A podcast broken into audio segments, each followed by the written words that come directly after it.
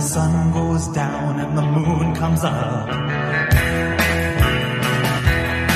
E sejam bem-vindos a mais um episódio aqui do Dois Mike. Eu sou o Daniel Calma e no episódio de hoje nós vamos estar falando sobre nossas séries favoritas do ano de 2022. Claro, também vamos falar sobre aquelas que nós mais odiamos, que nós não queremos passar mais nem perto delas. Não estou aqui sozinho mais uma vez, estou aqui com ela, Natália Lopes. Oi, galera. E com ele, Newton César. Fala pessoal, eu cansei de falar de coisa ruim, então separei só série boa aqui da minha parte. Mas é muito claro que ele também vai falar mal de algumas séries, porque, né? Ah, vou tentar não, meu coração agradece, cansei de passar raiva. Teu coração tá extremamente positivo hoje, né, mano? When I show up, the Goo Goo Mob.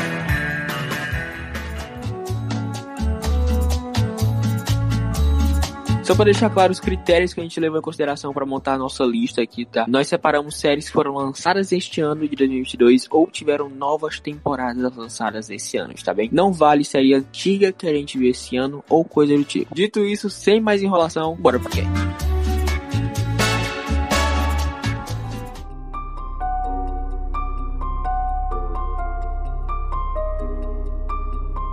Rapaziada, é o seguinte, eu, eu vou começar puxando, tá? Eu quero aqui já começar pela mais óbvia de todas. No caso, foi a minha favorita, a favorita do Newton nesse ano, que é Ruptura. É, Eu, eu fico até meio sem palavras pra conseguir falar o que é Ruptura, sabe? A série é, é simplesmente maravilhosa. Tudo funciona extremamente bem nessa série. Eu realmente não consigo pensar em nada, nada pra falar mal. Você consegue, Newton? Falando um pouco aqui de ruptura, né? Como é que é, pelo menos ali, o contexto pra quem não viu, mas eu não assistiu, não, não deu certo de dar uma olhada. Assista o mais rápido possível, porque é uma série fenomenal do Ben Stiller, né? Eu nunca vi, não sabia que ele dirigia algumas coisas, já ouvi falar que ele que ele pode ter dirigido algum filme que ele tava e se mostrou um excelente diretor. É basicamente, tem, existe um local de trabalho, que é uma empresa, e quando você passa por ele, pelo local de trabalho, você vai trabalhar e entra na empresa, você não lembra da sua vida do lado de fora. E quando você sai da empresa, você não lembra da sua vida que foi dentro da empresa. É como se fosse a sua vida separada em dois. Você tem uma pessoa que tá só dentro da empresa trabalhando, e quando ela sai, ela se vê voltando, porque ela não lembra de nada do lado de fora. E você tem a pessoa que tá do lado de fora, e quando ela entra na empresa, ela já se vê saindo. Porque a mente dela é separada das memórias. Então, só isso já é bem interessante, mas eles não se agarram só nessa ideia, mas se agarram também em vários mistérios em relação à própria empresa em si, e o local, e o que é o trabalho, o que, que eles fazem lá o dia inteiro. Isso é muito interessante, porque tem um desenvolvimento muito misterioso, que você não entende se eles estão fazendo algo bom, algo ruim, o que, que é isso, é basicamente um computador que eles têm que ficar procurando números, e aí eles acham os números, dependendo da sensação que eles têm, catalogam números, e, e é basicamente isso. É a série de ruptura, né, pra não dar muito spoiler para quem quiser ver. É fantástica, achei ela fenomenal. Para quem for assistir, pode achar que alguns episódios são meio longos, mas depois você entende que ela é assim mesmo, ela precisa ser assim. É bem numa vibe de duração de Breaking Bad mesmo, no, no início parece que é meio longo, depois você entende que é o ritmo que a história quer que você se acostume, porque quando chega lá na frente e ela acelera, você muda muito a sua concepção, você fica realmente acelerado, tanto que o último episódio, que é, sei lá, uma hora, ele passa como se fosse 15 minutos, é muito rápido, porque tá tudo acontecendo ao mesmo tempo, você tá com o cu na mão sobre tudo que ele tá acontecendo, o, o protagonista tem que fazer uma certa situação um- ele tem um objetivo para ser cumprido num tempo muito escasso e faz você roer as unhas, é muito bom. Pra mim vai ficar em primeiro lugar. O Daniel já levantou a bola aqui da melhor série pra ele, já vou levantar da minha também, que é ruptura mesmo. Tava até cotado pra receber umas premiações, eu acho bem merecido, bem diferente, uma história totalmente original, numa concepção bem diferente, era, era o que tava precisando, né? Não tinha muita coisa quando ela saiu. Eu acho que ela se mantém em foco desde o início do ano, que foi quando ela saiu até agora, e eu tenho a convicção de falar que ela é muito boa, realmente só reforça a qualidade que é a série. Infelizmente, série, assim, muito de orçamento muito alto, demoram muito, demoram mais de ano pra sair. Tô ansioso aí pra sair a segunda temporada, até por causa do cliffhanger daquele último episódio. É, não, e assim, se eu não me engano, ela foi lançada em fevereiro desse ano, né? A segunda temporada de Ruptura. A gente tem que agradecer muito por essa série ser feita pela Apple TV Plus, tá? Porque se ela é lançada, sei lá, por uma Netflix, já deveria estar numa quarta temporada com efeito visual merda, com roteiro lixo, com direção ruim. Então, assim, a Apple TV Plus ela tem um carinho muito grande pelas grandes séries dela, né? Que é, no caso, Ruptura, tem Ted Laço e algumas outras. Mas essas duas em específico é o que carrega a Apple TV Plus, na minha opinião. Tem também aquela do Jason Momoa, né? Sim, é muito interessante também, o pessoal gosta muito. Mas como você tava falando sobre a história da série, eu acho que é uma grande maneira que eles encontraram de falar sobre como as grandes corporações querem que o ser humano sobreviva é, quando estão no trabalho, sabe? Eles querem realmente que a gente esqueça da nossa vida pessoal e foque totalmente no trabalho, sendo que claramente é algo impossível, né, gente? Então, assim, tem uma mensagem em relação à sociedade muito foda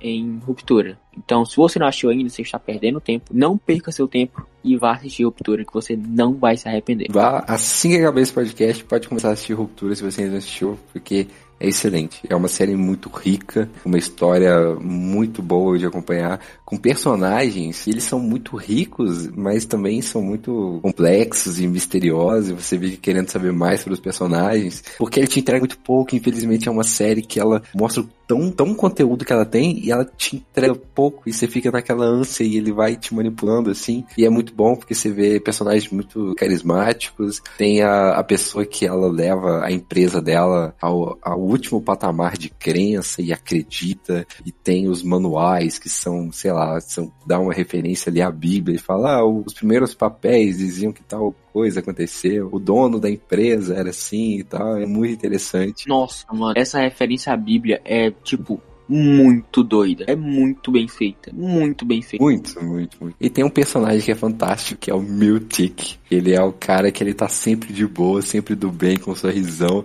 Só que ao mesmo tempo ele dá muito medo, cara. Ele é um cara assim, passivo-agressivo que fala, não, vai ficar tudo bem e tal, você é legal, você é importante aqui. E ao mesmo tempo ele é muito sinistro, dá muito medo de ficar perto dele. E aí tem quase que é uma, uma frase final da série que é o. Eu não lembro o nome dos personagens, mas o cara que tá segurando os botões, aí ele, e o Miltic tá batendo na porta e ele fala, vai se fuder, Miltic. É que ele explode, fica, nossa, é fantástico. Assistam a série. É genial. O final da segunda temporada é muito bom. Muito bom. Muito. Da primeira, né? Na verdade. Isso, isso, da primeira, perdão. Bom, já que eu e o Newton já falamos da nossa série favorita e a dona Natália Lopes, que não assistiu, ficou caladinha na dela, queremos saber qual foi a sua série favorita, Natália. Minha série favorita foi uma adaptação de HQ, que foi Restopper. Eu tava esperando muito pela série. Eu amo demais as HQs. E eu gostei muito, muito, muito, muito, muito, muito. Eu assisti super rápido. E é muito gostosinho de se assistir. O elenco é muito bom. A história em si é muito boa. Você se apega muito aos personagens. E o mais interessante que eu gosto da série é o fato da escritora a criadora da HQ, ter participado do desenvolvimento da série. Eu não sei se vocês assistiram, mas eu indico muito. E também indico assim, é, lerem as HQs. É, bom, eu não assisti Heartstopper, mas eu vi muita gente falando a respeito e dizem realmente ser uma série maravilhosa, todo mundo gosta muito. Tô enrolando de partir, pode ser que eu assista ainda nesse ano. Vamos ver, né? Se sobrar um espacinho, talvez eu assista. É curtinho os episódios. Bom, parece ser bacana. Quando eu tava assistindo, fez muito sucesso por onde os garotos passavam, né? Os dois, eles foram lá. Uma multidão que não dava para você andar um metro. Não dava pra você andar. Você recolhia suas pernas, erguia as pernas e você era levado pela multidão. Não precisava nem de andar. Então, por onde eles passavam, ia muita gente. Acho que muita gente assistiu. Eu não cheguei a assistir, mas assim, é um forte indicador que a série pegou muito, muita gente. Muito gostoso de se assistir. E o público deles é um público muito específico também, né? Claramente. Porque a Alice, ela foca muito na comunidade LGBT. Então, o público da série é esse. Claro que tem várias outras pessoas que assistem e que não são da comunidade, mas a maioria do público é esse. E a maioria que assistiu se apegou muito pela história do Nick e do Charlie. Bom, Agora já temos aí uma série de cada um citado, né? Mas, Newton, com certeza sua lista aí é a, talvez a maior de todas. Nada. Então diga aí mais uma série que você gostou ou não nesse ano de 2022. Tá. Minha lista tá pequena, né? Já coloquei só as boas. Não dava pra ser estendido muito. Mas eu vou nivelar por baixo aqui. E eu quero puxar uma série muito bacana, muito divertida. De uma época que eu, eu tava de saco cheio das séries aqui, não tava querendo ver. Essa me deu uma recuperada. Que é Peacemaker, com o roteiro do James Gunn, nosso pacificador. É, é uma série muito divertida, que brinca consigo mesma, né? Na abertura você vê que a série não tá nem aí, nem pra ela mesma. Imagina mais pra história que ela quer te entregar. E ainda assim ela te entrega, o que é muito bom, é muito engraçado. É bem numa vibe, sei lá, demolidorizada. John Cena, né? John Cena, ele, ele entrega um humor de um jeito muito legal, de uma forma que ele acredita na besteira que ele fala, só que ao mesmo tempo tem, tem uma pegada de, de uma base mais séria de, do Peacemaker, da família dele, do pai dele, dele ter que enfrentar o próprio pai, né? E aí você descobre por que o Peacemaker é assim, porque o pai dele é um lunático com a cabeça toda ferrada, totalmente conspiracionista, e ao mesmo tempo ele te entrega algo bom e algo ruim, e algo maléfico e sádico e humorado e ao mesmo tempo maluco, você não entende. Mas é muito gostoso de acompanhar, muito legal. E aí, alguém assistiu Peacemaker? Cara, eu não só assisti Peacemaker, como ela estava na minha lista das séries que eu gostei desse ano. Acho que até eu assistir Ruptura, ela estava sendo a minha série favorita de 2022. E tipo assim, foi lançada em janeiro, acho que dia 1 de janeiro, ou dia 3, alguma coisa assim. Foi lançado os primeiros episódios na, na HBO Max, eu acompanhei semanalmente todos os episódios bonitinhos. E cara, que série maravilhosa. Que série linda, mano. É, é muito boa, cara. É muito divertido de acompanhar. Muito. Em nenhum momento você fala, meu Deus, que coisa chata. Eu não aguento mais. Que coisa insuportável. Nenhum momento. Tudo naquela série é boa. A fotografia é legal, a direção é muito boa, mas a diversão que ela traz é algo surreal. Surreal. O John Cena dessa série é muito bom. Mas o elenco de apoio também se sai muito bem. É que no final, eu vou dar spoiler, tá? Se você não viu ainda, você dá uma puladinha dos minutos. É, mas no final a gente tem a participação simplesmente da Liga da Justiça. Então assim, porra, é uma participação meio merda, porque não aparece ninguém de verdade. É, mas, né?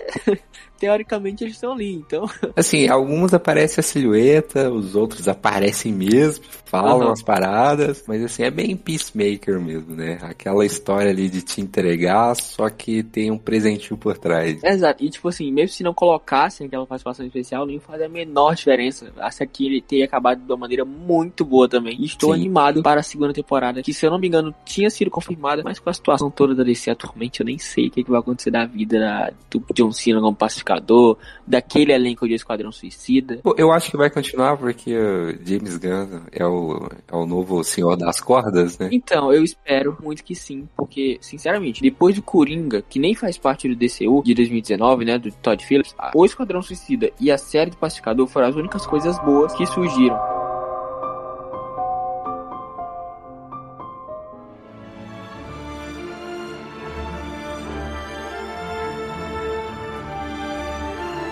Mas agora, pra acabar com a felicidade de todo mundo, eu resolvi puxar agora uma série que eu não gostei. E aí eu tenho certeza que outra pessoa que tá aqui que assistiu junto comigo, e inclusive temos episódios sobre essa série aqui no podcast, procurem que você vai achar, que é Obi-Wan Kenobi. Eu falo isso e eu tenho certeza que Newton Sede está com um sorriso de orelha a orelha em seu quarto, em sua cadeira. Sabe aquele sorriso de nervoso? De putz, aquele olhar semblante triste que você pensa, nossa. O que essa série é patética, ridícula, ruim, capenga, xoxa, desanimadora, é putaria. Ela é Nada chata, funciona. na real, né? Eu acho que isso resume muito bem ela. nada funciona, nada funciona. Mas a gota d'água pra mim foi quando o Obi-Wan tentou esconder a criança naquela saída deles totalmente furtiva daquele lugar. E ele tá andando com quatro pernas. É uma coisa estúpida, estúpida, estúpida, estúpida, estúpida, estúpida. Eu não consigo levar mais a sério. Igual eu falei no episódio lá, eu curti as lutas. De uma luta do Darth Vader lá que eu achei, opa, eita, que golpe diferente. É, sim, sim. É, concordo. Outra coisa também, né? É, é igual eu tinha falado, eu acho que eu até comentei no episódio também, que eles colocaram ele muito forte, tipo, segurando a nave, tentando a nave dando propulsão pra ir embora, e o Darth Vader simplesmente segura a nave. E assim, se ele tem esse poder de segurar a nave na força, ele tem o poder de fazer uma pessoa virar um pastel no chão e e de ficar em 2D, igual desenho animado. Só que assim, é. Aí você tem que ir levando naquela suspensão de descrenças, de tá bom e vai ficar melhor. E aí você só empurra com a barriga até a série acabar. É, eu não vou me alongar muito falando sobre Obi-Wan Kenobi, eu só queria puxar aqui porque foi uma série que eu realmente não gostei. Porque, como eu falei, a gente já tem um episódio inteiro falando sobre Obi- Obi-Wan Kenobi, então a gente não tem nem por que prolongar aqui. Mas só pra eu ter certeza, Natália, você assiste essa série, mano? Não, E nem ouviu o episódio, né? não. Ó, tá vendo? ó? Ela não ajuda a gente, cara. Ela é uma Você vagabunda. pretende assistir? Tudo eu jogo pro destino, galera. Prazer, o destino. eu decido e, e ela no final assiste. Não, mentira. Mas não, acho que ela não vai assistir, não, mano. Acho que não. Não sei. É, o problema dessas séries ruins é que elas te. Elas não te incentivam a ver as outras, né? Por exemplo, Andor saiu e aí você, putz, você fica com uma impressão tão ruim Exato. das séries que são ruins que você não dá nem chance pra Andor. E aí, Eu fui com uma descrença tão absurdas pra, pra Andor. Tipo assim, eh, a série tava boa e eu tava falando, mas será que tá boa mesmo? Ou ou eu tô ficando maluco? tava com essa percepção, sabe? Porque depois de Obi-Wan eu falei, cara, a coisa que pode salvar isso aqui é The Mandalorian de novo e acabou, não tem outra opção. Mas só que aí Andor realmente foi uma grata surpresa, pelo menos na minha opinião. Não coloquei na minha lista, mas se o Newton tiver colocado aí, vai valer a pena, porque eu posso estar repatriando aí como sendo minha também. Porque agora que eu lembrei de Andor, pra ser bem sincero, o Newton falou, mas eu, eu gostei de Andor também. Não, não coloquei, eu não tive coragem. Esse é o efeito. Esse é o efeito de uma série ruim no universo. Ah, você não chegou a assistir. Ah, Não, eu nem cheguei a assistir. Falei, putz, aquela série é tão ruim que consigo dar uma chance agora. É quando você vai ficando velho, você vai dando muito valor no seu tempo, sabe? Você assim, ah, nem-. Exatamente. O Daniel não vê ainda valor no tempo. Sério. Que é cada coisa. Ah, Ê, Daniel, valoriza esse tempo seu aí. Cara, é, é porque além de dar valor ao meu tempo, eu dou valor às produções, cara. Eu, eu dou uma chance a elas. não, mas assistir série ruim e ainda ficar falando pros outros assistir. Não. Ah, não, aí é diferente, por exemplo, com o She-Hulk, que vai aparecer aqui com certeza, com certeza. Eu queria que a Natália assistisse, porque eu não queria sofrer sozinho. Olha que legal, tá vendo? E eu queria que o Newton assistisse, eu não queria sofrer sozinho também, tá vendo? Agora que a Natália assistiu também sofreu, eu estou feliz. Uma palhaçada esse, velho. Agora só falta o Newton assistir. Eu tenho fé que daqui pro ano de 2024 tudo vai ter sido resolvido. Não assista, Newton. Assista. Não. Olha, eu vou, eu vou te falar, irmão. O último episódio é muito bom. É muito bom. Sei. Natália, calada.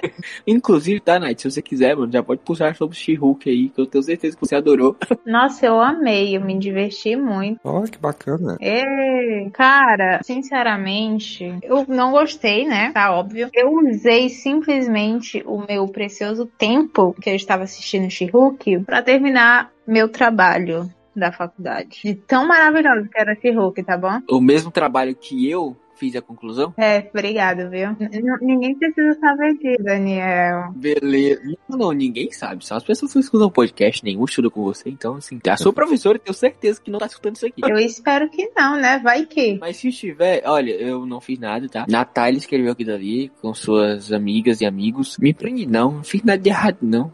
Por favor, senhora. Enfim, prossiga aí com o seu amor discorrido sobre. Não, mas tipo, eu pensei que ia ser muito pior.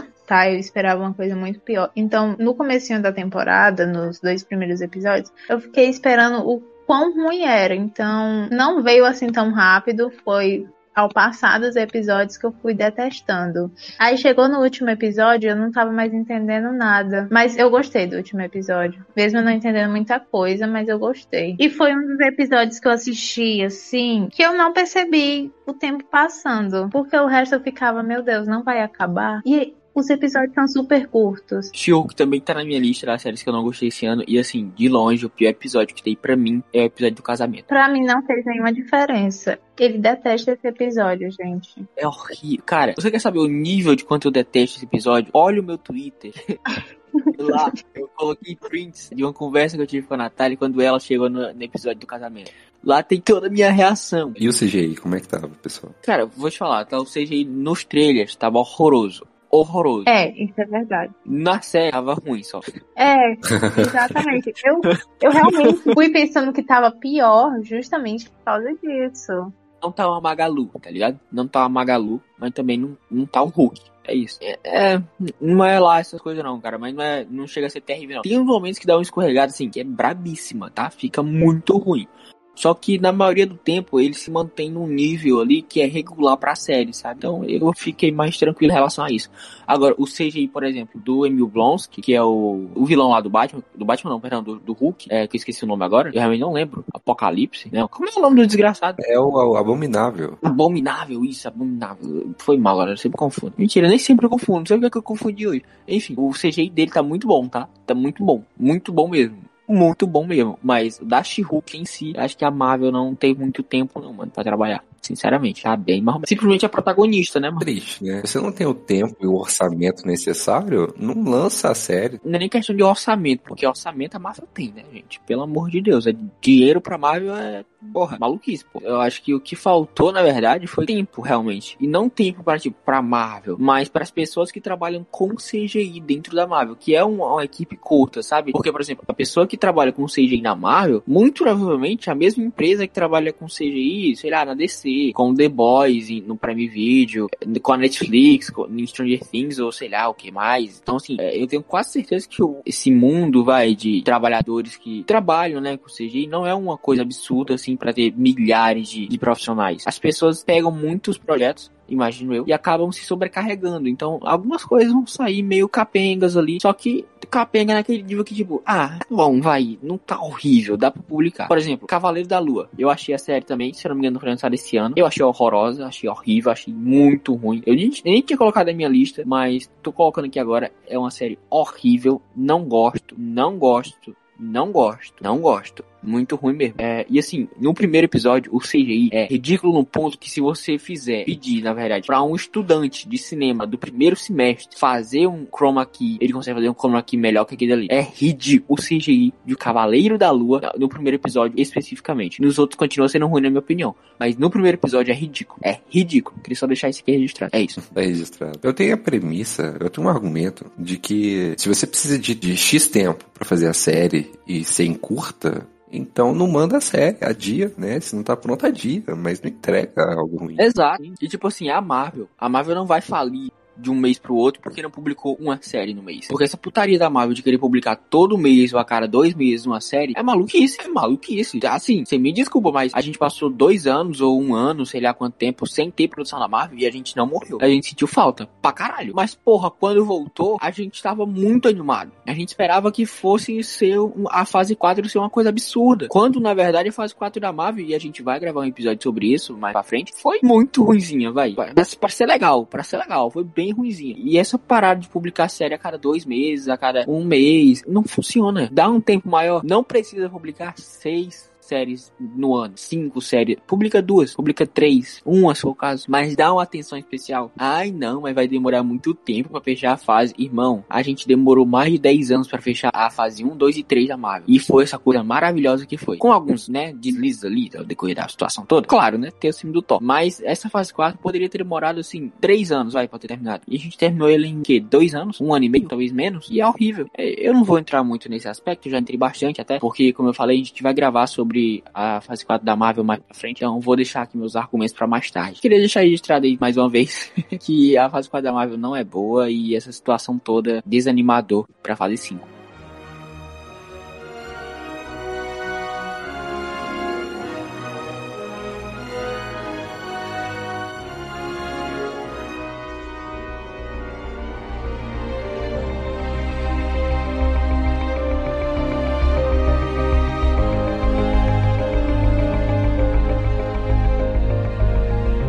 Voltando agora ao tema principal desse cast, séries boas. Vamos voltar a falar de séries boas.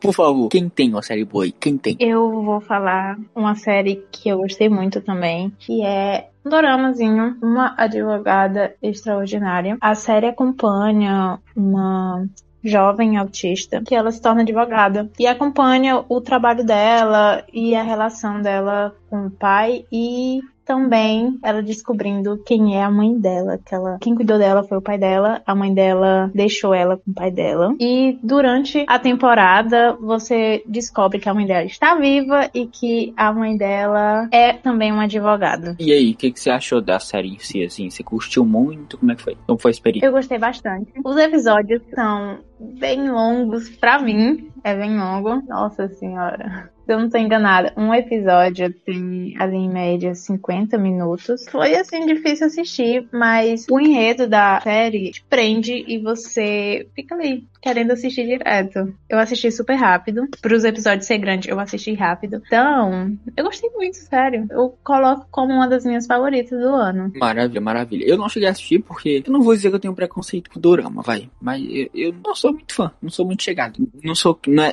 é da mesma coisa, por exemplo, com com, série teen, que aí eu tenho preconceito com correr adolescente. Aí eu tenho preconceito. Ah, eu nunca tenho preconceito. Também não gosto de dorama. Não, melhor, não gostava. Eu já tinha tentado uma vez. Mas essa em específico fez eu gostar muito. Eu coloquei vários outros doramas na minha lista da Netflix. Eu espero que eu assista, né? Me fez querer assistir outros. É bem interessante. Eu não assisti um, uma garota extraordinária. É isso o nome da série? Uma garota extraordinária? Como é que é? Uma advogada extraordinária. Isso, uma advogada extraordinária. Ela é uma boa advogada mesmo? Sim, sim. Sim. Então ela realmente é extraordinária. Outra série que eu nunca ouvi falar. Eu já assisti Suits, que muita gente chama de Sweets. Aí uma vez uma mulher me corrigiu, falou que na verdade é Suits. É, é, a pronúncia certa é Suits. Também nunca assisti, porém tenho muitos amigos que já assistiram e que me pedem pra assistir a todo momento. Parece que a galera que assiste realmente pra caralho, tá? Nos Estados Unidos é muito mais forte essa série. Tanto que tem um, tem um dorama baseado em Suits também, que é coreano, Ah lá, essa eu não sabia. japonês, sei lá. Mas tem. Eu também não sabia. Nossa, é muito bom. Essa eu não sabia, velho. Essa eu não sabia. Ó, falando aqui de outra série que eu gostei também, e essa eu tenho certeza que todo mundo aqui assistiu, porque a gente também tem o episódio dela gravado. A gente até já, citou aqui durante esse próprio episódio, é, que foi a quarta temporada de Stranger Things, né? Parte 1 e parte 2. É, a gente tem o primeiro episódio do 2 do Mike é sobre Stranger Things, a primeira parte. Não publicamos a segunda parte, porém está salvo no nosso acervo. Então, caso vocês queiram, nós poderemos publicar aí, pra vocês não ficarem sem episódio durante o finalzinho de ano, né? Quem quiser, enfim.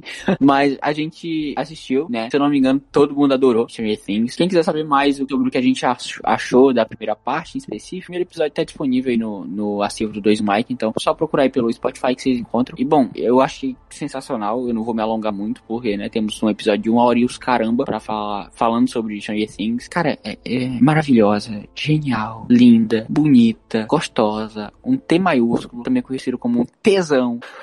é a quarta temporada de Stranger Things. É, é genial, é genial. E só queria deixar aqui, deixar registrado, mais uma vez, falar isso aqui de novo. Ed é o melhor personagem dessa temporada, tá? Junto com a Max. É só isso que eu queria deixar registrado. Então, é isso. Eu nem tenho muito o que falar também. A a gente tem um episódio, né? Então, se você tá afim aí de escutar a nossa opinião sobre Stranger Things, tá lá o episódio da primeira parte. Existe um da segunda parte também que não foi publicado. Exato. Imagine minha minha tristeza em terminar de editar e saber que não ia pro ar. Mas enfim, se vocês pedirem bastante, a gente sobe essa parte. A gente sobe, a gente sobe. Newton, se quiser puxar um, fica à vontade, tá? Opa, vou puxar uma série aqui que eu sei que vocês não viram, mas ela merece ser dita para as pessoas que ainda acompanham. Quem ficou a vida inteira ali com o pulso firme assistindo, enquanto todo mundo falava que era horrível, teve uma recompensa esse ano porque lançaram episódios fantásticos que é de The Walking Dead. E aí, pessoal, alguém assistiu? Ninguém assistiu, né? Mano, eu desisti de The Walking Dead, assim, na primeira temporada. Cara, eu nunca assisti. Eu cheguei a, eu eu cheguei a começar a assistir um spin-off dessa série, mas nem isso eu terminei. Ah, o Fear, né? Não, não dá, mano. Eu desisti total de Walking Dead depois da primeira temporada. Eu parei lá e falei, "É, eu vou parar aqui, porque daqui pra frente vai ser ruim. Depois da primeira, Depois da primeira, eu te juro que eu parei depois da primeira. nossa, a primeira é tão boa. O primeiro episódio é tão A bom. primeira é genial, é muito boa. E eu nem gosto de- dessa temática de zumbi. Não gosto, não gosto mesmo, acho muito ultrapassada. Mas a primeira temporada é muito boa. A segunda, e se eu não me engano, eu achei acho que dois ou três episódios, e eu fiquei desanimado. Não lembro porquê, porque foi muito tempo, mas aí eu desisti, deixei lá, tá lá morgando até hoje. Nunca mais tive The Walking Dead. Entendi. Vocês pretendem ver algum dia ou não? Eu tô suavão, mano, sinceramente. São quantas temporadas mesmo? São 11, se eu não me engano. Não, obrigado, tá muito caro. Caro? Cara, eu tô enrolando pra terminar o spin-off de duas temporadas. Ah, mas spin-off? Sim, spin-off você pode deixar pra um lado, não precisa existir não. Não, mas eu comecei a assistir porque tinha um ator que eu comecei a acompanhar por causa de. É Rua do Medo o nome do- daquela trilogia de filmes? Nem lembro mais. É, Rua do Medo, Rua do Medo. Outra trilogia muito boa, inclusive. Tinha gostado muito do elenco dessa trilogia de filmes e eu comecei a assistir algumas coisas aleatórias de alguns, algumas pessoas do elenco. E um deles foi essa série. Aí eu gostei. Por incrível que pareça, eu gostei da primeira temporada.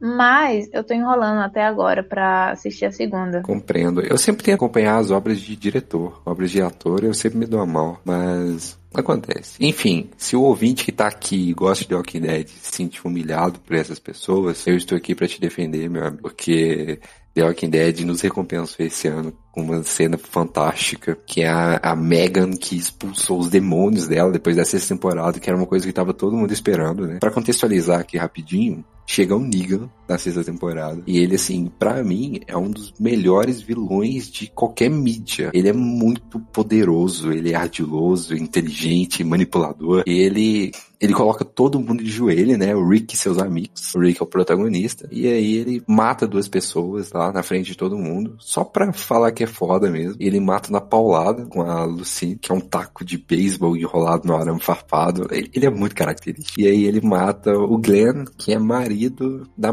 Megan. E aí a Megan fica tristona, não pode fazer nada, ninguém pode fazer nada, porque ele é muito forte. Ele tem muita gente trabalhando para ele. E assim, ele é um vilão tão tenebroso que você quase, você quase pensa assim, putz, cara, não tenta enfrentar eles não, sabe? Só aceita as exigências, porque esse cara ele é muito sinistro. E a Megan, ela perde o marido, né, na frente dela, e é, e é feia a cena, porque mostra a pancada, o olho dele sai para fora, uma cena terrível. Acontece é que o Rick e seus amigos, né, no poder do protagonismo, ele consegue juntar a força das outras tribos lá, que também sofrem a pressão do Negan. Depois de muitas temporadas, eles conseguem fazer uma guerra, tombar o poder do Negan. E aí, como o filho do Rick morreu, e o filho do Rick acreditava que as pessoas podiam mudar, o Rick, em vez de matar o Negan, o vilão, ele prende pra ver se o Negan é capaz de mudar também. E aí o Negan, assim, ele é o cão do inferno. E aí ele fica lá preso, né? E depois acontecem várias coisas, o Rick sai de cena, né? Ele, ele meio que, entre aspas, se sacrifica para salvar a, a, tribo dele, a aldeiazinha lá, a cidade. E não tem mais Rick, porém tem a filha dele. E o Nick, ele cria um laço forte com a filha do Rick porque ela é uma criança e ela não entende muito como a vida funciona ainda, as pessoas e tal, só sabe que ele tá preso, não sabe o que ele fez, sabe porque contaram para ela, mas não viu, né? Ela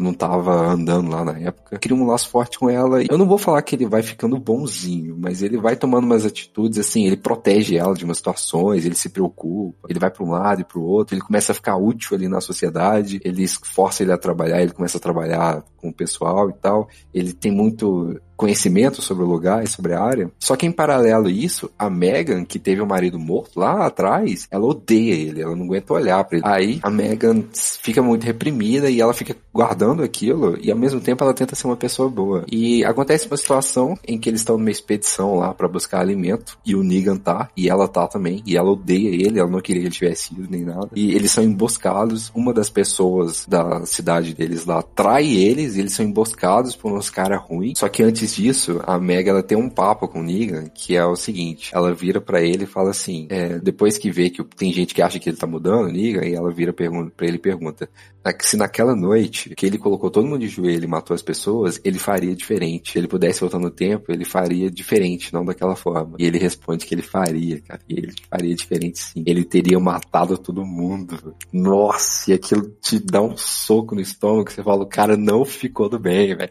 O cara falou que se voltasse no tempo, ele ia matar todo mundo, não ia deixar ninguém vivo. Isso é lógico, né? Porque como ele não matou todo mundo, as pessoas que ficaram vivas se rebelou contra ele, se juntaram e conseguiram tirar o trono dele. Então, assim, faz sentido ele matar todo mundo e não deixar ninguém vivo igual ele deixou. E isso reflete muito na Megan, porque na emboscada que eles levam, ela consegue é, se esquivar, os pessoal consegue pegar as armas, consegue ficar mirado neles, e aí o pessoal começa a implorar pela vida pra ela. Então a Megan tá no poder ali, o pessoal começa a implorar a vida. E ela se vê na mesma situação que o Negan tava. E aí ela, que perdeu seu marido e tal naquela situação, é, começa a matar as pessoas para não sobrar ninguém. E isso reflete muito no que o Negan tinha falado, que também mataria. E aí ela começa a matar as pessoas. Só que, falando assim, parece que ela tava do mal, mas eu tava tão do lado dela. Eu tava tão atirando junto com ela nas pessoas. E ela volta, pega um machado e dá uma machadada no cara que traiu ela. Nossa, aquilo expurguei os ódios de mim. Foi, foi fantástico. Quem viu sabe o quão lindo que foi, o quão a música embalou, o quão foi sensacional e eu sou muito grato por ter vivido e ter continuado com The Walking Dead. É isso, pessoal. Pode me xingar agora. que declaração de amor linda. Nossa, demais. Walking Dead, nossa, me recompensa. Mas pra acabar com a felicidade, porque eu sou o semeado do caos aqui, eu quero puxar aqui uma série que eu não gostei, gente. E assim, me dói, tá? Se um tava declarando amor aqui, eu vou declarar decepção. Por quê? Estava eu, durante, não sei, talvez a pandemia, se não me engano, período ali mais ou menos de 2020, sem nada pra assistir na televisão, pensei, hum, essa série aqui me chama a atenção. Vou assistir. Assisti. Minha vida mudou. How I Met Your Mother mudou minha vida. E, e é a minha série favorita de todos os tempos, assim. Nada supera, nada irá superar. E é isso aí. O que acontece? How I Met Your Mother terminou em 2014. Desde então, rolam boatos e boatos e boatos de um spin-off. Nunca quis, pois sempre tive medo. Por que falo nunca quis? Porque até 2021 não existia certeza nenhuma que iria acontecer esse spin-off. Só que aí a dona Hulu nos Estados Unidos achou que tava na hora de acabar com uma coisa que já não acabou muito bem. Porque o final de Met Your Mother é horrível. Assim, tem muita gente que não gosta. Tem uma parcela que gosta? Tem. Mas a grande maioria não gosta. E eu sou faço parte dessa grande maioria. E aí ela anunciou, maravilhosa. Incrível, linda. How I Met Your Father. E olha, eu vou te falar. Se ele tiver dado dois sorrisos de canto durante toda a primeira temporada de How I Met Your Father foi muita coisa. Eu não lembro de ter dado uma risada enquanto eu assistia How I Met Your Father. E me dói o coração, porque é da mesma família de How I Met Your Mother. A Robin aparece, cara. A Robin faz participação especial e nem ela. Talvez o único momento que eu sorri foi quando eu vi a Robin. Melhores minutos. Foi só aquele pedacinho ali, foi o momento que eu falei, caralho, é a Robin. Porra, escorreu uma lágrima, tá ligado?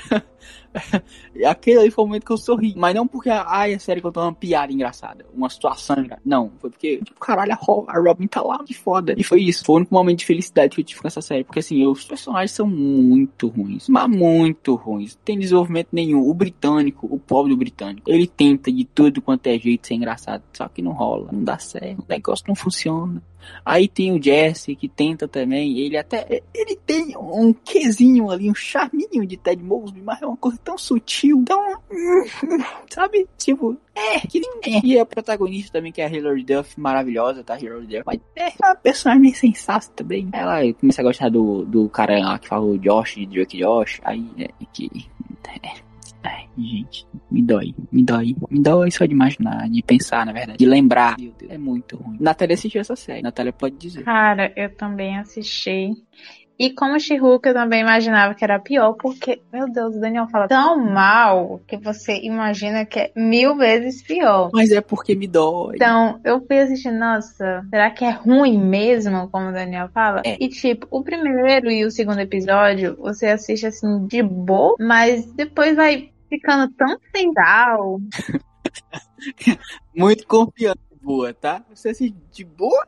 É, não, não você assiste, mas realmente você fica. Isso aqui é realmente uma sitcom? Porque. Cara, não dá. Não, não Porém, posso me redimir rapidamente aqui com o público fã Vai. de How I Met Your Mother e talvez tenha algum fã de How I Met Your Father, não sei, né? Nunca se sabe, tem doido pra doido. É, eu estou animado para a próxima temporada, tá? Eu espero realmente que melhore, porque a primeira temporada de How I Met Your Mother também não foi essas coisas, né? Espero que a coisa se repita. Acho difícil, difícil, muito difícil mas eu espero. Então, estou animado pra segunda temporada. É só isso. Pode continuar, Natália. Mesmo eu nunca, assim, tendo assistido real, como eu conheci sua mãe, eu gostei muito da aparição da Robin naquele episódio. Eu não lembro qual é o episódio, se é o penúltimo. É o penúltimo ou é o último? Não sei. Mas eu gostei muito. Eu fiquei mandando mensagem pro Daniel. A Robin apareceu. Fiquei muito feliz, sério. Eu acho que realmente foi um dos melhores momentos da série foi esse. Só. Calma aí, eu tava morrendo aqui. Eu me engasguei com água. Deus, eu tô chorando. E não é por causa da série. É, então, quando a Natália tava assistindo e chegou no episódio da Robin, ela mandou uma mensagem. Eu falei, eu tive a mesma reação de quando eu tava assistindo. Eu falei, é a Robin, mano. Eu reagi da mesma maneira de novo. Eu fiquei, caralho, é a Robin, mano. Não, não. A melhor parte daquela temporada inteira é a Robin. Eu espero que na segunda temporada apareça novamente alguém, mas que essa série não se sustente só de fanservice, tá? Não adianta, não adianta.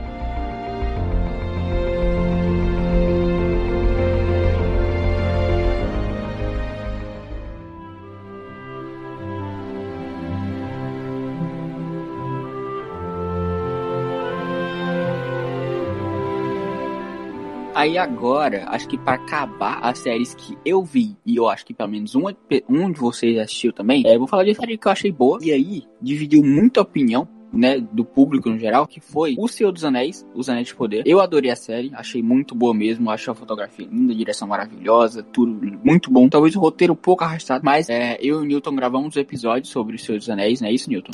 Exatamente. Inclusive, uh, nem vou falar muito não. Acho que tudo que eu tinha para falar tá lá. Nem vou falar se eu gostei ou não. Vocês vão ter que assistir lá para saber, pessoal. Vou deixar no mistério. Acho justo, acho justo. Se você quer saber a opinião do Newton a respeito de Senhor dos Anéis e dos Anéis de Poder, assista o episódio sobre essa série que também tá disponível aqui, tá? Então, só você acessar aqui, olha, você vai ter pelo menos uma maratona de uns quatro episódios de os dois no Mike aí. Só de séries que nós já citamos aqui, viu? Então não perca seu tempo não. Vai lá, vai lá ouvir. Eu já falei aqui o que eu achei, né? Falei que eu achei boa. Mas eu falei muito mais a respeito da série durante o episódio. Então, se você quer saber detalhes da série, assista o episódio sobre o Senhor dos Anéis, Anéis de Poder, do 2 Mike.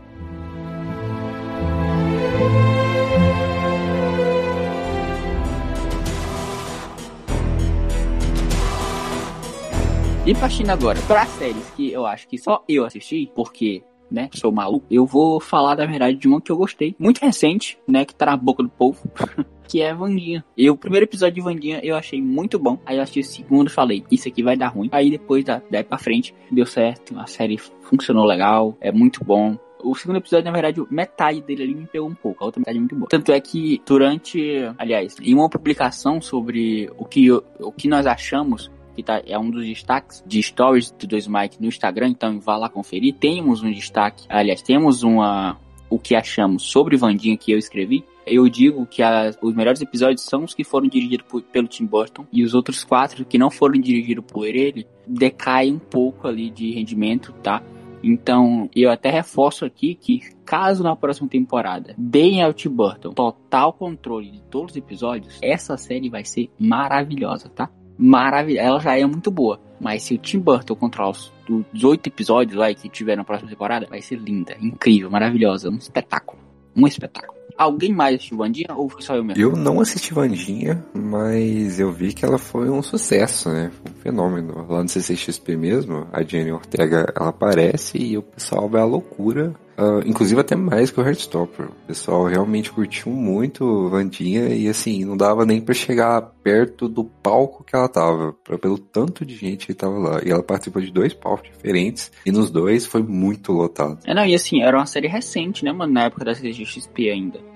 Era bem recente. Então, assim, a galera realmente maratonou, sabe? Uma coisa muito legal, assim, ela realmente era muito recente e mesmo assim tinha muito cosplay de Vandinha. E aí teve até uma cena legal que todas elas se juntaram e dançaram, fizeram a dança que a Vandinha mas... faz. Eu não assistia, mas eu sei que existe essa dança porque todo mundo só falava disso, só falava do episódio que a Vandinha dança. Inclusive temos um Reels. eu vou passar o episódio fazendo propaganda, mas temos um Reels sobre a dancinha da Vandinha também, mano. Quiser ver, olha lá, tá dois Mike lá no Instagram, olha lá. Mano, então, é, talvez os cosplays, até porque a Vandinha é uma personagem que vem dele a família Adams, lá dos primeiros filmes, primeiras séries de TV e tal. Essa reimaginação da Vandinha agora, do Tim Burton, ela é fenomenal. Fenomenal. Pra mim, muito melhor a versão da Christina Ricci, se não me engano, o nome da atriz que fez em, nos filmes da família Adams dos anos 90. Também é muito legal também.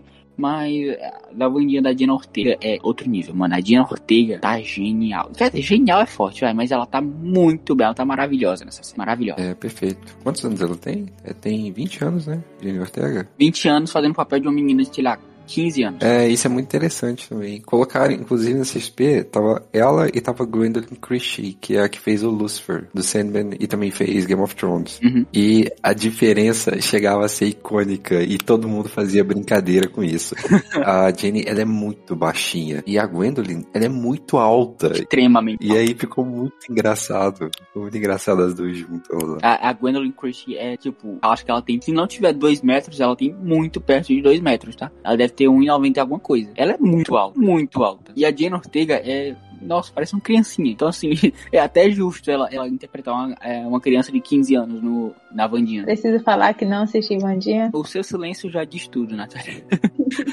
Tim Burton, né? Ô, fãzão de Tim Burton. Cara, você tem que assistir, mano. Você tem que assistir. Eu acho que você vai gostar. Eu não assisti e eu tô esperando passar essa onda aí. Ah, cara, é, é, nossa, Natália, um passarinho acabou de me contar aqui, nesse exato segundo passou aqui, ó. Vou aqui me contou que agora que o destino.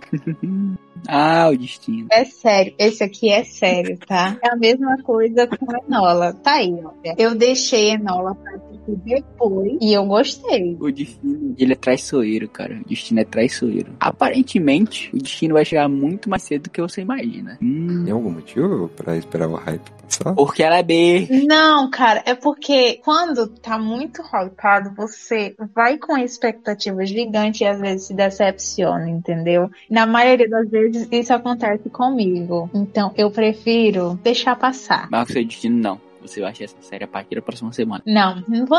Oh, meu Deus, Daniel. Tem tanta série ainda pra eu Tem assistir. não, viu, vida? Tem Ah, não. não. Corta esses spin-offs. Eu puta isso. É, isso, é, isso, é spin-off, cara. Foca nas coisas importantes. Você vai assistir Vandia. Você vai assistir Vandia. É isso. Tem umas séries na HBO que eu, que eu quero assistir. Que eu comecei e não terminei, pra falar a verdade. Série da HBO é que nem novela. Você assiste um episódio aqui e outro dele lá na casa do caralho. Tudo funciona do mesmo jeito. Então, assim, relaxa. Não, não. Relaxa, relaxa, relaxa. Você vai assistir Vandia. Você vai assistir Vandia. Até o meu aniversário eu assisto. É De 40 anos. Até fevereiro eu assisto, gente. Calma, até Pô, lá. cara, é aquela uma idosa, mano. É, eu já sou uma idosa. É, é 90 anos, tá? É, é isso Não aí. é 40 não. 40 é, é muito pouco. Eu, hein?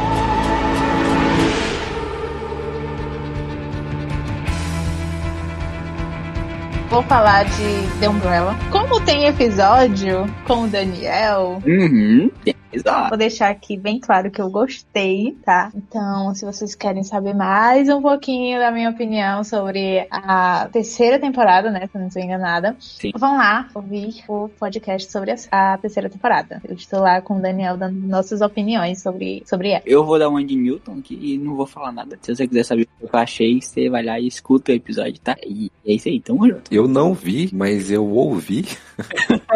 e eu não gostei não, gente. Tá na minha lista de piores séries desse ano. Opinião forte. Temos aqui dois extremistas. Um adorou, o outro odiou. É extremismo, extremismo, tá vendo? Mesmo, sei. É por isso que o país tá polarizado do jeito que tá. Por causa de The Umbrella, cara. Aí vocês... Viva a polarização, tá?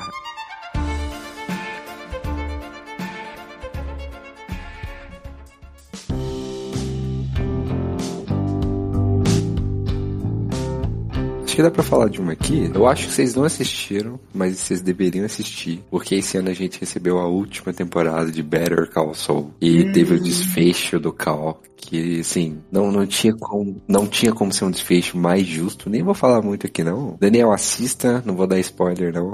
Mas ah, é muito interessante como eles conseguem manter a qualidade em cada temporada, sabe? Os roteiristas de Breaking Bad, eles são muito bons no que eles fazem, sabe? Eles mantêm uma qualidade muito boa a cada episódio, vai te instigando, e eles têm um efeito pra mostrar o que aconteceu antes e o que tá acontecendo agora, de separar as histórias, né? De, do que, da história do, do Better Call Saul com o, o pós Breaking Bad. Então tem o pré e o pós, eles têm todo um efeito pra poder mostrar essa diferença, e se, se compactua muito com ele, você se pergunta, putz, o que aconteceu com esse personagem? E ele vai te entregando aos poucos o que aconteceu, o que não aconteceu, o desfecho, e, como que foi, por que a pessoa é assim. Então, assim, a última temporada de Better Call Saul foi muito bacana, eu acho que foi muito legal. Não é spoiler pra ninguém, porque apareceu em todos os noticiários, que voltam a aparecer dois incríveis personagens de Breaking Bad, né, que são os protagonistas, e eles fazem uma cena muito boa, que vale muito a pena. Aquece muito teu coração quando você tá assistindo, assim, bate aquele fanservice, aquela nostalgia boa. Eles não vivem disso, né, não lambuzam isso, exageram, não. É o que tem que ser, falam o que tem que falar pra dar andamento na série, no conteúdo da série, é muito bom, e assim, só assistam, pessoal. Better Call Saul é muito bom. Se tu gostou de Breaking Bad não assistiu Better Call Saul ainda,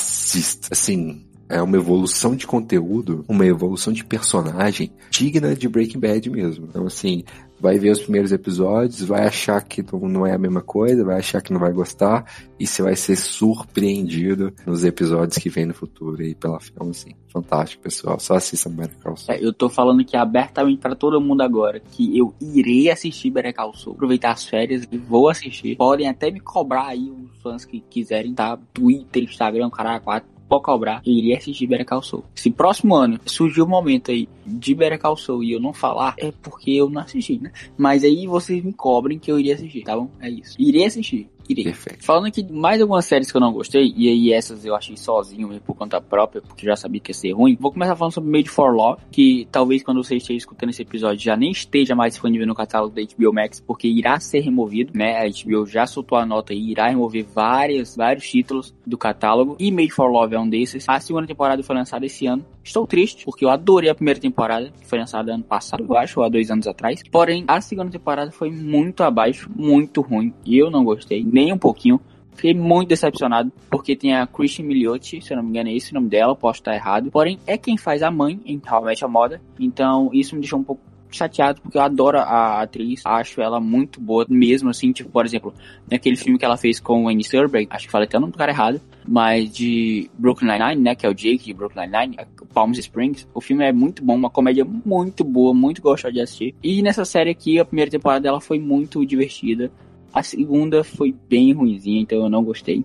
Porém, só eu assisti, então não vou me alongar muito. Se você quiser conversar comigo. Daniel. Oi. Só pra deixar claro, já saiu. Já saiu. Nossa, estou triste. Já saiu. Estou triste. HBO, tira Esquadrão Suicida de 2016, aí. Ninguém liga. Ninguém liga, é ruim, é horrível. É capenga, é xoxo. Ninguém precisa daquele negócio. Tila ele, tila, tila ele, tila ele, tila ele e deixa Made for Love. Ai, cara, que triste. Isso é a primeira temporada. Precisasse da primeira. Não, estou triste, estou chateado. Enfim, muito triste. infelizmente você não vai conseguir assistir, eu acho. A não ser que você vá por outros meios. Olha só.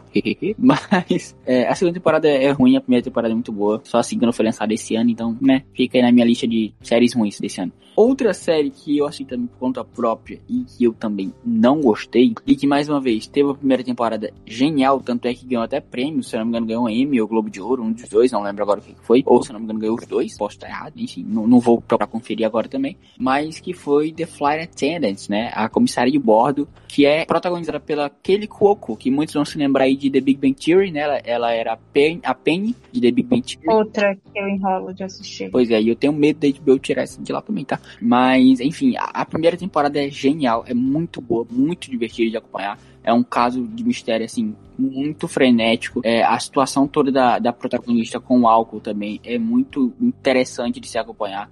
É uma luta que ela passa dia a dia e quando a gente chega na segunda temporada vê que ela não venceu completamente ainda a situação toda. Só que a segunda temporada é, mais uma vez, xoxa, capenga, triste, um dedéu. Eu não gostei, teve gente que adorou, eu não gostei, achei muito abaixo quando comparado com a primeira. Então, essas duas séries da HBO aí em específico foram duas séries que me deixaram doídos. Uma porque já nem existe mais e a outra porque é ruim, né? Segunda temporada de Fly Tenet. Então, espero que uma terceira temporada, caso ela sobreviva até uma terceira temporada, seja muito melhor do que foi a segunda. Tentaram fazer coisas muito diferentes, assim, que não funcionou. Trouxeram uma galera que não, não funcionou. E mudaram personagens também que estavam muito bem colocados ali num jeito deles que. Enfim, muita coisa não funcionou na segunda temporada. Eu não vou me alongar muito, não, porque só eu assisti também não faz muito sentido ficar falando aqui. Mas caso um de vocês que esteja ouvindo isso aqui assistiu, fala pra gente o que, que você achou da segunda temporada de The Fallen Tenet e também de Made for Love, caso você tenha assistido. Sabe nessa parada de da HBO tirando as séries, tem uma série que eu queria muito assistir e nem tá mais lá também. E olha que eu nem tenho HBO e eu sei que não tá lá, que é Parks and Recreation. Alguém ouviu falar? Sim, sim, é do Chris Pratt, não é? Isso, que tem o Chris Pratt, isso mesmo. Eu, eu ouvi falar que tem alguns produtores do The Office, e The Office pra mim, assim, putz, tá no pódio das melhores séries que eu já vi. E eu nunca vou conseguir assistir porque não tá na HBO. Passei um tempinho aqui pra entender qual era. É, eu comecei a assistir ela e não consegui gostar. Não sei se fica melhor depois da primeira temporada, mas eu mesmo não gostei. Se eu não me engano, até um tempo atrás, eu posso estar enganado, Parks and Recreation estava disponível no Prime Video. Ah, no Prime Video. É, tava. Eu comecei a assistir por lá. Mas não tá mais. Não, então eles tiraram de lá pra botar na HBO e agora tiraram da HBO para mandar pra puta que pariu. Chato isso, né? Aí, Cara, eu realmente não entendo o que tá acontecendo na Warner. Não sei o que tá rolando. Não procurei saber, mas vi que muita coisa sendo retirada de lá. Outra coisa que, que eu queria assistir lá também, só que eu não tenho conta, que eu sei que tá lá, é o show dos Looney Tunes, cara. É o que o Patolino mora de aluguel. é, esse não sai de lá, irmão. Tranquilo. Eu comecei a assistir. É muito, é muito gostoso. Eu sou uma criança. O tipo de coisa que eu assisto durante o almoço. Eu vi uns episódios no Cartoon Network e eu ri tanto, ri tanto do Patolino morando de aluguel com perna longa. É tão engraçado. eu fico com vontade de assistir o resto. é muito bom. Não, e os cortes que, que aparecem, por exemplo, no Reels do Instagram, vai, do desenho deles, é, é genial. É, é muito divertido. É muito divertido. Eu sou apaixonada no que eles são crianças. Baby Looney Tunes. Uhum. Nossa, minha infância inteira aquilo ali, cara. Meu Deus. Cheirinho de infância subindo aqui. Enfim, dito isso, vou pra mais uma série que talvez só eu tenha assistido. e só que essa eu gostei. Que foi Chuck. Muito boa. Muito boa. E eu nem sou fã de terror. Pelo contrário, eu sou cagão. Eu não gosto de filme de terror. Acho muito paia. Nossa. Mas essa série é sensacional. Sensacional. Deixa eu fazer uma observação aqui sobre a série Chuck. Eu, esse ano, 2022, eu comecei a reassistir Chuck.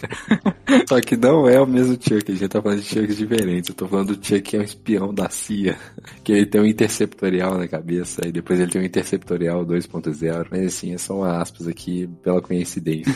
massa, mano, massa. Mas essa, essa série de Chuck que eu tô falando, né, de fato, é do boneco assassino. E assim, o Chuck nessa série é muito bom. Muito, muito, muito bom. Ele é dublado pelo mesmo cara que dublou ele em todos os outros filmes. Tem a volta de muitos atores e atrizes dos elencos passados dos filmes. Tem, tem elenco de toda geração, da primeira, da segunda, da terceira, de todas. E os protagonistas da série em si, né, que são os adolescentes ali, são muito legais também de acompanhar. Tem, um, tem momentos ali que eles ficam chato pra caralho? Tem.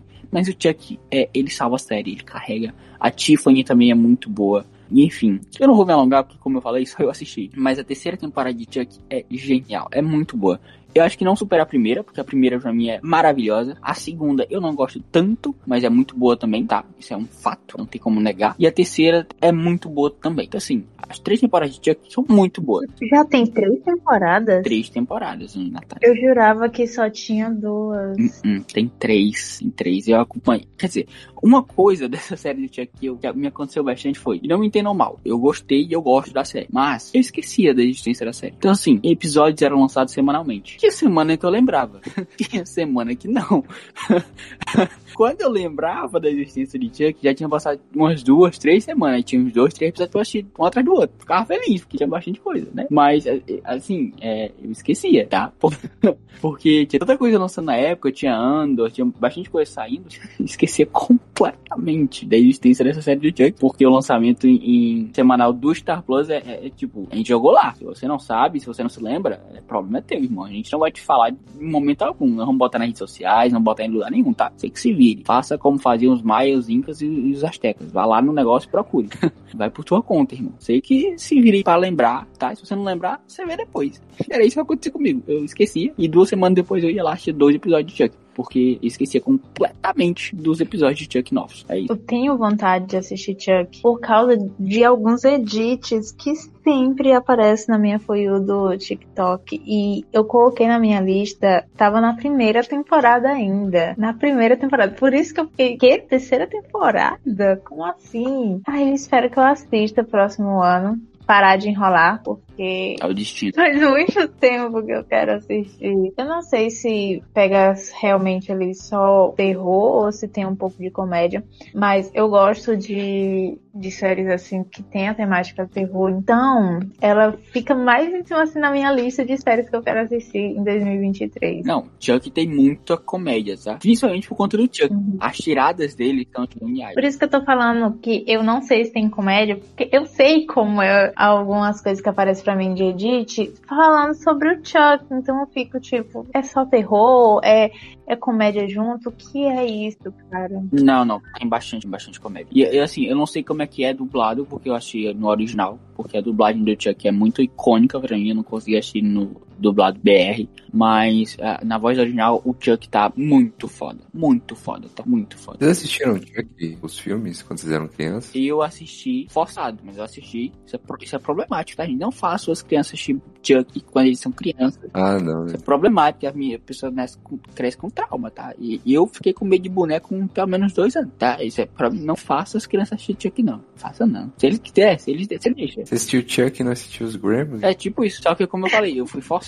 O meu primo me forçou a assistir Chuck e ele era tipo o dobro de mim, então não tinha como eu escapar, né? Só que os Gremlins ninguém nunca me forçou, senão também teria assistido quando era criança. Mas é o que eu falei, cresci com sequelas, né? medo de boneco, claramente. E se você for olhar o meu quarto assim, eu tenho um boneco mais, porque eu tenho medo. Mentira. Mas, mas é, na época realmente um cagaço do Chuck. O pessoal falava Chuck perto de mim, eu falava, se for você o- do grupo de pagode, não, de axé, será que já vai da música lá, segura o tchan, tchan, tchan, tchan, porque se for o Chuck, eu vou ficar maluco aqui, eu vou sair correndo, vou me cagar nas calças. Porém, superei o medo de hoje, sou muito fã do Chuck, inclusive, não, não vou falar isso não. Eu, eu ia fazer uma piada aqui, só que caso alguém da minha cidade escute isso aqui de fato e conhecer a pessoa que eu ia falar, eu ia me dar muito mal. Eu vou ficar calado, eu não vou dar sequência, eu falo pra vocês no off, mas eu não vou dar sequência isso aqui não. Enfim, esqueçam que eu iria começar com alguma coisa aqui, depois eu falo pra vocês. Tá bom. Eu vou falar de uma que eu gostei, porém eu tenho a consciência de quão ruim ela é. Eu acho que o Daniel não assistiu, não sei se o Newton assistiu, acho que não. E é uma série da Netflix, é uma série sáfica, chamada Primeira Morte. Cara, é horrível, horrível, horrível. É uma coisa assim, teen wolf, sabe? É horrível. Mas eu gostei, mas eu tenho a ciência de quão ruim ela é. Não assistam, é cancelada, tá bom? Não indico pra quem não quer assistir coisa ruim. Tem. Cê, Daniel, você fala mal do CGI de, de She-Hulk, mas dessa série é muito pior. Eu acredito. eu não vou nem falar que eu não acredito, não, porque eu realmente acredito. Passei comparado com o Tim Wolf, sim, tem que ser ruim. É uma coisa muito Teen Wolf mesmo. Você fica assistindo e fica, meu Deus, que foi isso? A Netflix estava sem dinheiro? O que é? Porque, ai, velho, só de pensar me dá uma coisa ruim. Ah, não, fica aqui, é ruim, tá? Tenho uma consciência disso, mas eu gostei. Eu demorei bastante pra assistir ela. Eu acho que eu passei umas duas. Por uma coisa que eu gostei, duas semanas pra mim é muito. Então, eu passei duas semanas pra terminar ela. E os episódios também não colaboram muito o tempo de episódio. São 45 minutos, se eu não tô enganada. Então, fui enrolando, mas não sei porquê, mas eu gostei dela, mas eu tenho uma consciência de que ela é ruim. É isso. Olha, eu vou me contradizer agora, porque eu disse que eu sou preconceituoso com série teen. E eu sou de fato. Porém, não com séries de quando eu era teen.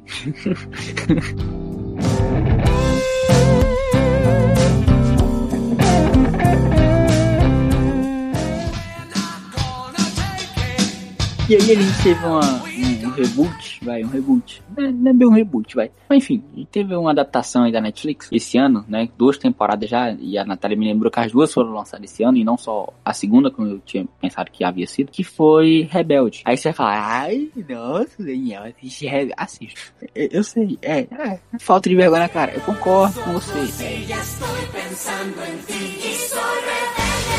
Então, achei a primeira temporada muito boa, maravilhosa, muito legal, muito divertida. Lembrou um pouquinho de Rebelde de verdade, né? As musiquinhas lá e tal, as versões em português, os cara quatro, muito boa. Mas aí aconteceu o que eu mais temia que, co- que iria acontecer por ser Netflix. A primeira temporada a gente não tem muita putaria, tá? E tem uma coisa aqui e outra ali, mas então, é, nem conta. Agora, na segunda, como se eu estivesse assistindo Elite, só tem putaria o tempo todo. Eu acho Netflix quer transformar ela em Elite. Ponto Não, eu, eu já imaginava que isso ia acontecer, porém queria acreditar que não, mas eu já imaginava. E aí chegou a segunda temporada e virou uma putaria sem tamanho. O pessoal nem canta mais naquela porra. Então assim, chata pra cá. Cadê as músicas? Cadê as músicas? Uns mistérios muito do merda. Uns, ai, nossa, mas que, que- que- muito ruim. Muito ruim, muito ruim. Segunda temporada horrível, horrível. Os personagens tudo ruim. Não, evoluíram, tudo ficaram pior. É, quem tinha que melhorar ficou ruim. Quem já era ruim ficou pior. Então, assim, é. é for pô, ladeira abaixo. Eu vou fingir que existe só a primeira temporada e nunca mais. Mentira, eu vou continuar assistindo porque eu sou idiota. Mas sair a terceira temporada, vou assistir porque eu quero ter certeza que é ruim. Mas se eu pudesse ficar só na primeira temporada. A primeira temporada é muito boa, pô. Tem musiquinha lá e tal. Vibezinha rebeldes, caralho. E a segunda vira Elite, né? A Elite, que na verdade não é Elite. Né? Casemiro ficaria maluco isso aqui, viu? Maluco. Maluco. Agora que eu entendi. É, eu assisti a primeira temporada de Rebelde, realmente. Eu gostei. Não achei lá essas coisas, mas eu gostei. E a segunda, eu assisti, eu acho que 15 minutos do primeiro episódio e não consegui mais assistir. Guerreira, guerreira, guerreira. Não consegui, tá abandonado. E eu não sei se um dia eu vou ter coragem de assistir. Não vejo motivos pra isso. Se lançar a terceira temporada e eu ver que o pessoal tá falando bem, porque a segunda foi esquecida. Esquecida. Não vi ninguém falando bem, não vi ninguém falando mal. Simplesmente foi esquecida. Eu acho que foi tão ruim que ninguém quis falar. Então, se eu ver alguém falando bem da terceira, eu vou tentar dar uma chance. Eu acho que eu fiz um tweet sobre a segunda temporada de, de Rebelde. Um um tweet e foi, virou elite. Parei, foi isso. Mas, sério, se ficar virando elite, porque a tendência é essa. A tendência é essa. Vai ficar só pior. Igual elite, porque na minha cabeça elite só foi boa até a terceira temporada. E nem foi boa realmente. Foi. Hum, hum, era assistível a terceira. Pra mim, Elite nunca prestou, mano. Nenhuma temporada. Nenhuma, tipo. Por incrível que pareça, eu gostei da primeira temporada. E eu fui puxando as outras. Porque para mim não precisava. Mas ficou ruim mesmo depois da saída lá da, de alguns personagens da, do elenco principal. E a entrada dos outros. Eu tentei assistir a quarta temporada. Não consegui assistir só um episódio e só. Aí para finalizar minha lista, eu quero puxar aqui uma série que a gente até iria é, fazer um cast a respeito, mas acabou que a gente não, não fez. Mas seria eu e Natália, que seria sobre a quinta temporada de Cobra Kai. O que acontece? Cobra Kai é uma série que eu, particularmente, amo, porque eu aceitei ela como ela é. Ela é comédia pastelão, ela é sem sentido, é uns idosos batendo nos outros por conta do karatê, sim. E eles envolvem sim um monte de criança aleatória, sim. Eu aceitei, tô cagando. Ai, mas não faz. Foda-se. Ai, porque esse homem. Foda-se. Ai, menino. Tô nem aí. Eu quero ver os caras se batendo e eu quero ver crianças se batendo também. É isso. Quero isso. É isso que eles estão me dando. É isso que eu tô vendo. Eu tô feliz. Porém, a última temporada foi uma coisa absurda, tá? Não absurda de bom. Não Elite do Casemiro. Foi Elite da Netflix. Que foi bem marromeno. Bem marromeno. Bem marromeno mesmo. Eu não gostei. Fiquei chateado. Eu esperava que a, a história do Miguel encontrar o pai dele durasse a temporada inteira. Ia ser busca do Miguel, Caracata e toda a situação. Aí acabou em 15 minutos. Ah, toda putaria. Ah, Miguel fugiu. 15 minutos o menino voltou pra casa. 15. 15 minutos. 15. 15 minutos de episódio. O Miguel, pra casa, cara, tchau, pai. É isso. Porra, caralho. Aí o que acontece? É, torneio. Ah, pra puta que pariu, porra. Torneio de novo, toda temporada torneio. Puta merda. Chega, porra. Chega não, pode continuar. Eu gosto. Mas é ruim, é ruim. Que temporada é ruim. Eu acho a quinta temporada um limbo. Eu não sei se coloco em boa, não sei se coloco em ruim. Ela tá ali em um limbo. E eu só acho que tudo se resolveria em Cobra Kai se eles conversassem. Com certeza. Porque, nossa, velho, eles não conversam. Eles vão logo lutar, que vão conversar um pouco. Vamos tentar raciocinar, tá certo? Mas não. Deixa meus meninos. Aliás, meus meninos não. Meus idosos. Deixa meus idosos. Deixa eles se bater. Deixa, deixa. Não, velho. Eu, eu acho que o resumo. O, o, primeiro filme, eu tenho certeza. Eu não assisti os filmes, tá? eu enrolo até hoje de assistir os filmes. Todo ano eu digo, Daniel, eu vou assistir. Não, isso é putaria, tá? Isso é putaria. Isso é putaria. A pessoa assiste já cinco temporadas de Cobra Kai em que toda temporada volta, volta com um personagem velho e ela nunca assistiu um filme de Karate Kid. Isso é putaria. Putaria. Ah, tô falando agora dos personagens. Uma coisa que eu não entendo como a Netflix deixa isso passar é o fato de colocar uns personagens tão jovens para fazer um tal ano. Sim. Não bate. Sim. Não bate. Pô, o, o, flashback do Chris é muito bom, porque tá lá, ele super jovem, em 1983. Ele o Silver super jovem e tal. Só que você vai ver cara Kid se passa 84. E o Chris já tá acabado. O, o Silver também, só o resto. Então assim, o que foi que deram pra esses rapazes? Que eles ficaram daquele jeito em tão pouco tempo. O que foi que fizeram, pelo amor de Deus? Deram uma surra neles assim, matar mesmo, que porra.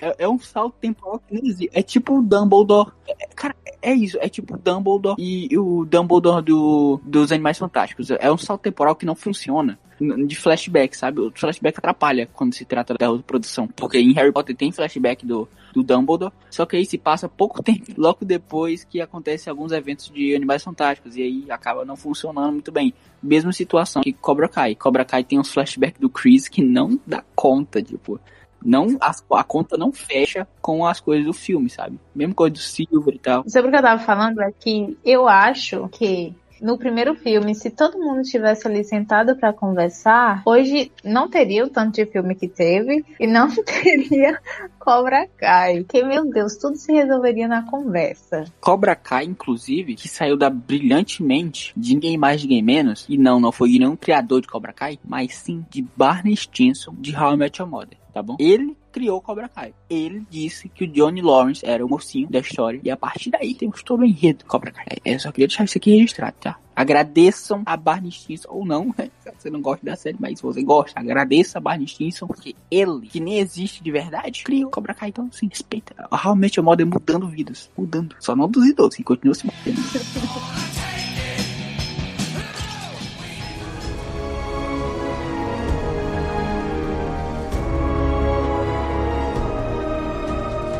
estou aqui para representar os leitores, tá bom? Mesmo não lendo esses livros. Ah, que ótimo. Ou melhor, eu li só um. Ah, Li só ótimo. um. Claro, Eu tô aqui pra representar os leitores, mas nunca li nenhum desses livros. É, todo mundo já leu Turma da Mônica.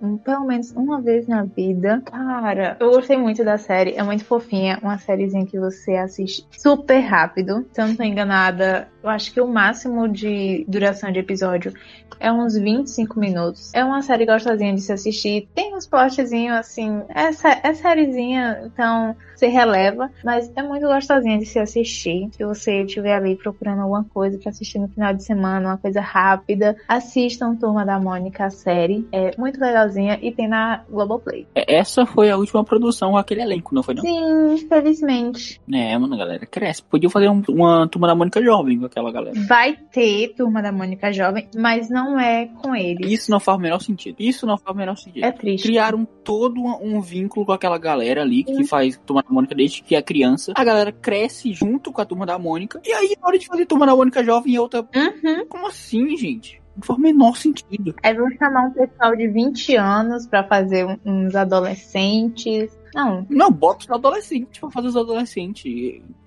Cara, estão ali já, velho. Mas não, eles preferem outras pessoas. faz o menor sentido. O menor sentido. Menor. Me- o menor, não faz o menor sentido. Agora eu quero falar outra adaptação literária que é De Volta aos 15. Também uma sériezinha bem gostosinha de se assistir. É, você também assiste super rápido. E pra lembrar, tem a Maísa Uhum. e a Camila Queiroz como personagem principal. A Anitta. Aham, justamente. Só assistiu essa, né? Cara, é muito gostosinho de assistir. Muito gostosinho. É muito gostosinho de se assistir. Você assiste super rápido. A Maísa tá muito legal, sério. A Maísa tá muito bem nessa série, cara. Ela tá divertidíssima, Uhum, uhum. divertidíssima. O elenco em si é bem, bem gostosinho. Uhum. Tem a Sara Castanho, Maravilhosa. tem a Mariana Rios, tem o João Guilherme, quem mais? E não vou lembrar de nome de todo mundo não, mano. Mas tem uma galera aí que é muito brava, tá? As crianças em si, crianças que não são mais crianças, né? As crianças que não são crianças são muito boas, cara. Sim, é um elenco bem gostoso de se acompanhar ali durante a série. E é muito gostosinho, gente. É igual Turma da Mônica, Turma da Mônica e De Volta aos 15. E ambas brasileiras, tá? Brasileiras. Justamente, são nacionais. Uhum. Apoiem o cinema nacional, galera. Isso. E, produções nacionais. É, Newton, tem mais alguma série? Opa, eu tenho sim. Tem uma série que eu não poderia deixar de falar dela, que é Sandman. Nossa, uma série tão boa que. Eu não vou falar que me pegou de surpresa, porque eu já tava esperando essa série há muito tempo, há muitos anos, desde que anunciaram o elenco, desde que apareceu quem interpretar o Sandman. Eu pensei, putz, cara, é a escolha perfeita. Pra mim, que eu já tava seguindo os quadrinhos, ver aquilo real e de maneira fiel, e com a participação da produção lá junto com o Neil Gaiman, é, o roteiro, falando o que ia acontecer, é muito legal. Uma coisa bacana na CXP também é que a prisão onde o Sandman fica, eles reconstruíram lá no CXP e dava pra você entrar e tirar foto lá dentro. Então, assim, é uma série muito legal que ela é muito singela. Ela fala sobre coisas da vida, sobre os perpétuos, sobre viver para sempre, sobre filosofia. Então ela traz umas coisas muito boas. É bem o sentimento dos quadrinhos mesmo. Para quem já leu, viu que as coisas eram muito fiéis. né? Tem umas tem umas cenas que são muito bem retratadas. É uma série muito bonita, muito legal de se ver. Ela tem um arco narrativo, né? Esse arco narrativo, ele acaba no meio da série e aí ele continua com os episódios que parecem ser desconexos. Só que ainda assim os episódios episódios são muito bons e falam sobre coisas muito legais. E é, alguém assistiu Sandman? Eu assisti o primeiro episódio, só que aí eu parei no primeiro episódio, não dei sequência, Uhum. mas pretendo terminar, pretendo terminar. Sei, sei, não. Ela tá na minha lista antes de ser lançada, porque eu tinha visto algumas notícias sobre ela e tal, e eu tinha colocado na minha lista, mas eu não assisti. Eu achei o primeiro episódio assim que lançou, quando chegou na Netflix eu assisti. Só que depois aconteceu muita coisa, eu tive que assistir outras coisas, tipo, muita coisa mesmo. Acho que no mês que lançou foi o mês que eu mais assisti coisa pro dois do Mike, então eu realmente fiquei sem tempo pra conseguir assistir série, é, porque já tava tendo muita coisa pra me assistir acabei deixando Sandman de lado. Mas eu vou assistir Sandman ainda, vou terminar. E é isso, eu vou terminar Sandman ainda. Não esse ano, mas eu vou. Não, tranquilo. Sandman é muito bom, vocês não vão se arrepender. Merecia até um episódio. Ah, infelizmente o pessoal já até terminou de falar sobre Sandman, que é fantástico. Assim, tudo, tudo é muito bem retratado. O duelo dele com Lucifer, a aposta dele que ele faz com a morte, o cara que, que quer que as mentiras acabam e aí ele enfrenta o Sandman. Nossa, é perfeito. Dá até vontade de rever, sinceramente. Acho que se tem uma série que eu iria rever, seria Sandman.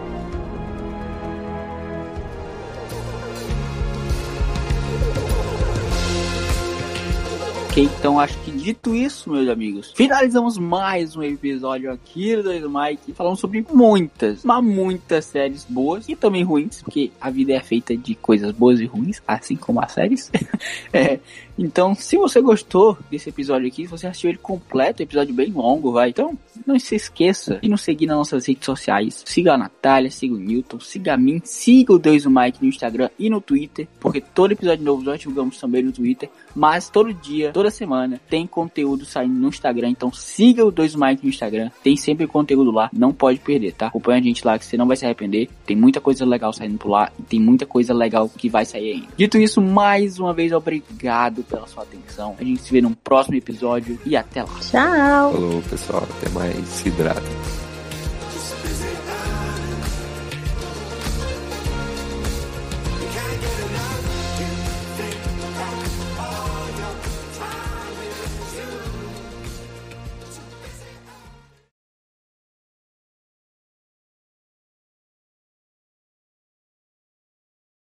Agora eu quero falar de outra Meu Deus, tem outra. Tem... Não acaba mais.